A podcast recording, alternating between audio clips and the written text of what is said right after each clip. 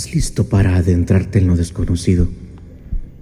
En donde el silencio tiene llanto y murmullos, en donde lo lógico se vuelve ilógico, en donde lo racional se vuelve irracional, en donde lo simple se vuelve complejo, en donde la muerte cobra vida entre sombras.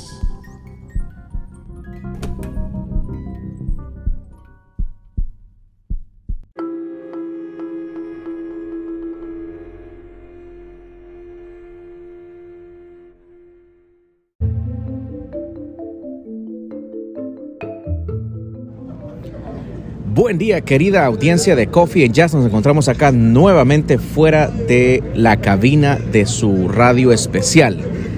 Nos encontramos acá nuevamente en un café de la gran metrópoli de San Salvador con otro gran amigo, un radio escucha, quien nos va a compartir ahora eh, un par de experiencias paranormales que él ha podido presenciar en su vida. Así que es, es un agrado para mí poderles presentar en este momento a Ricardo Cortés. ¿Qué tal, Ricardo? ¿Cómo estás? Muy bien, René, muchas gracias, gracias por invitarme. Nada, gracias a ti por, por aceptar la invitación. Cuéntanos, ¿qué nos traes el día de ahora? Pues dos historias bastante interesantes. La primera vez de cuando, bueno, me asustaron y la segunda es una historia bastante eh, peculiar sobre un vecino, ¿verdad? Que él se suicidó y al parecer quedaron como asustando la familia de, de él, ¿verdad? Ok, ok, excelente. Bueno, entonces, eh, si gustas, empecemos con la primera historia. Perfecto. Bueno, eso fue allá por el 2007, si no mal recuerdo, estaba estudiando séptimo grado. La cuestión está en que eran como las 7 de la noche. Estaba descansando en la cama de mi abuela. Eh, de repente yo escuché un ruido extraño, ¿verdad? En la pared. Y yo dije, quizás fue el viento, una rama, algo así, ¿verdad? La cuestión está en que eh, no había nadie, o sea, no había nadie atrás de la, casa, estaba solamente yo y mi abuela que estaba en la cocina, ¿verdad? Entonces de repente escuché que empezaron a golpear la, la, pared como que estaban tocando, ¿verdad? El punto está en que yo estaba bastante pequeño, ¿verdad? Tenía 12 años, estaba, digamos, en la preadolescencia. Y para mí esas cosas son extrañas, ¿verdad? O sea, casi un niño y algo desconocido, pues cualquiera se puede asustar, ¿verdad? Sí. El punto está que, eh, bueno, siguieron tocando, ¿verdad? Y ya después ya me asusté un poco, porque esto ya no es normal, dije yo.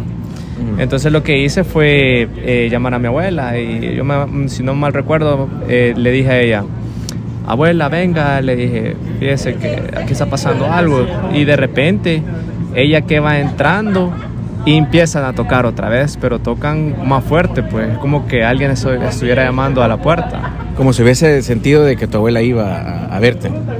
Eh, no, o sea, yo la llamé a ella y ella iba entrando, o sea, como que alguien estuviera tocando, ¿verdad? Pero era bien curioso porque no era ni la puerta, sino que la pared.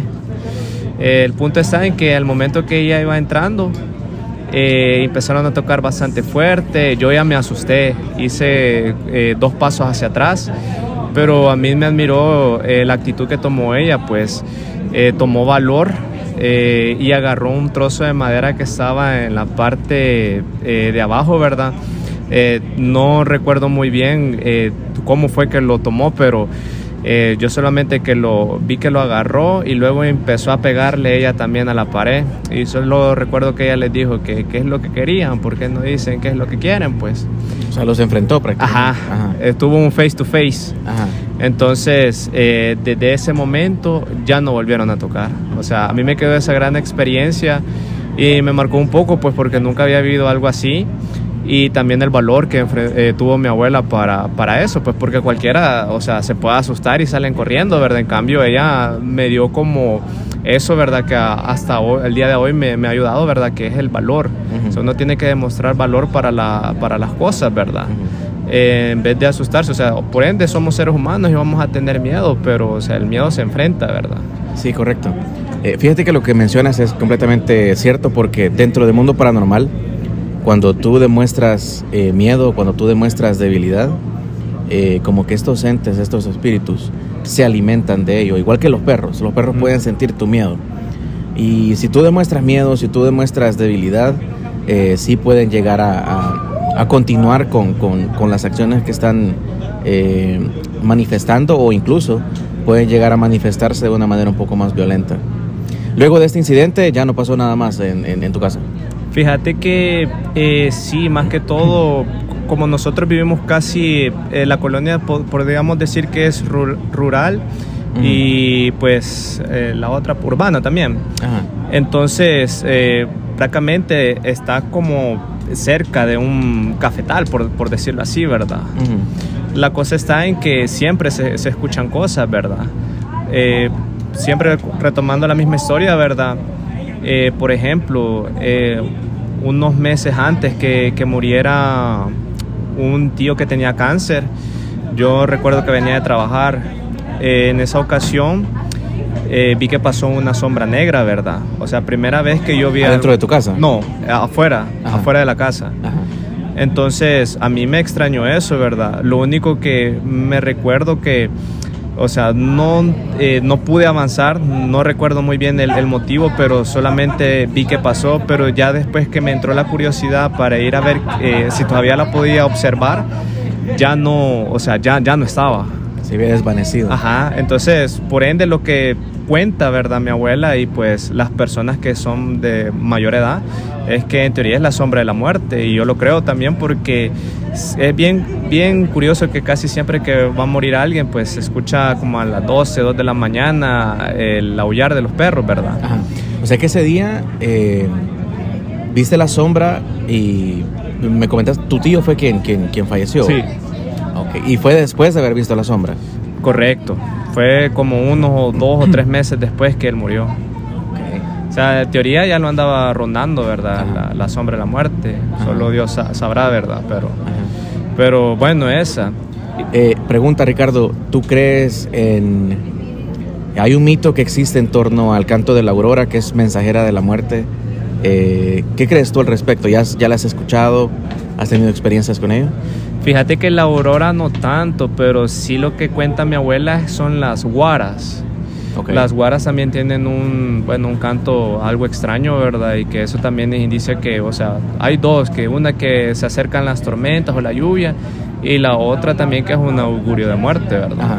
Entonces, no sé si van entrelazadas o van de la mano, ¿verdad? Pero, pero es muy curioso también, ¿verdad? Porque Sí. casi siempre que, por ejemplo, en la colonia alguien se va a morir, eh, es bien peculiar que siempre eh, se o escuche el, el- el cantar de la eh, guara. De la guara, ok. Excelente. Sí, la verdad que son cosas que, eh, que no podemos explicar. Eh, de igual manera, ustedes, querida audiencia, si tienen alguna experiencia que nos quieran compartir, déjenos saber para poder agendar pues una cita, para dar una entrevista y poderlo poner al aire también para que todos lo puedan escuchar. Exacto, René. Y bueno, ya para ir cerrando, ¿verdad? Con este tema de las historias, eh, quiero contarte una que esta sí me impactó bastante, ¿verdad? Siempre en la colonia, pues eh, se trata del esposo de una vecina. Eh, bueno, para entrar en detalles, pues el esposo de esta vecina se dio cuenta que, que su esposa lo engañaba. Entonces, creo que como cualquier pareja, ¿verdad? Trata la manera de como de arreglar las cosas, eh, eh, negociar, supongo yo, o hablar, ¿verdad? Ajá. El punto está que al final, pues, no se logró ello y la esposa se terminó yendo con alguien más. Ok. Entonces, al parecer a él le entró como depresión. Entonces cayó en depresión y pues no buscó de ayuda, ¿verdad? El punto está que él tomó una mala decisión y se suicidó. Al tiempo, ¿verdad? Eh, la esposa de, él regresó a vivir en la colonia en la cual yo resido. Eh, a los días que ella estuvo residiendo, eh, bueno, mis vecinas y mi abuela cuenta, porque ella la contaron, ¿verdad? Eh, que en la noche, siempre a las 12 de la medianoche, llegaba alguien o algo a pegarle a la puerta, exactamente donde, donde ellos viven. Y eh, la ex esposa de él regresó a la misma casa donde vivían juntos, Mm, o cerca. fíjate que sería la casa de la mamá de ella, pero yo creo que ellos vivían ahí también. O sea, vivieron un tiempo, luego se fueron Y como eh, la esposa lo dejó a él, entonces ella regresó con su mamá, que es la colonia donde yo resido, ¿verdad?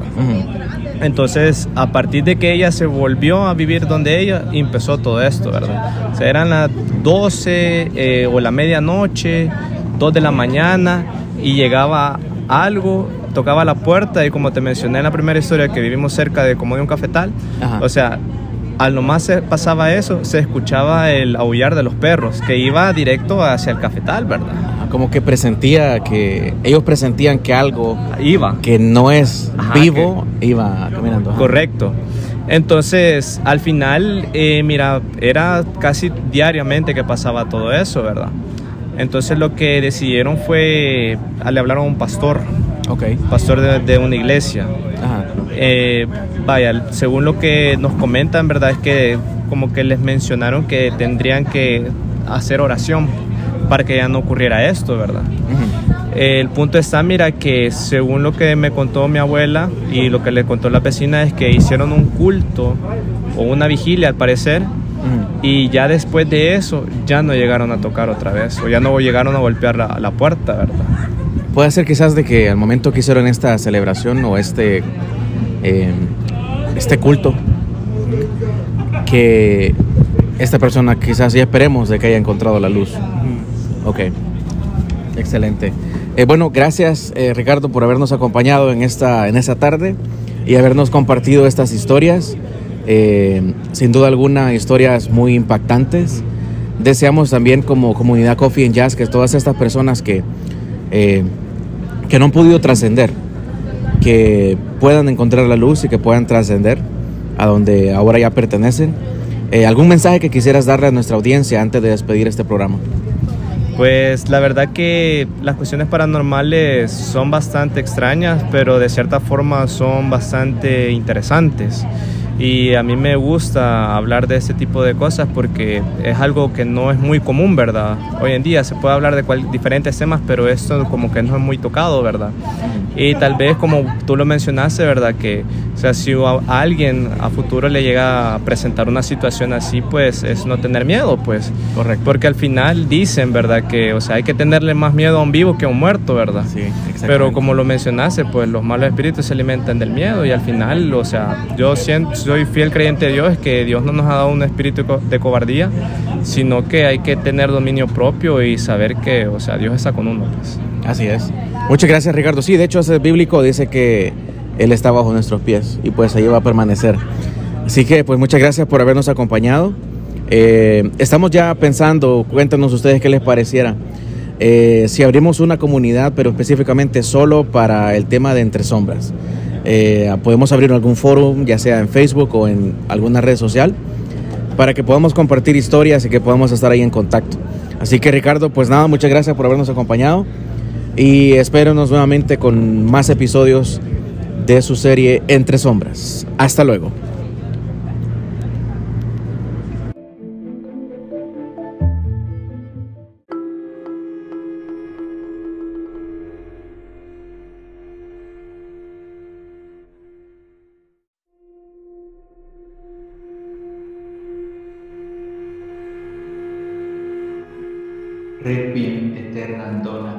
Eis Domini, e lux perpetua lucet eis, requiescam in pace.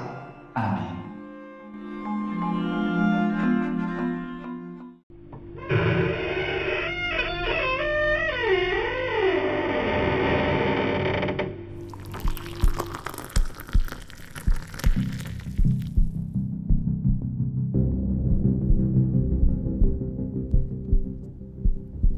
Listo para adentrarte en lo desconocido?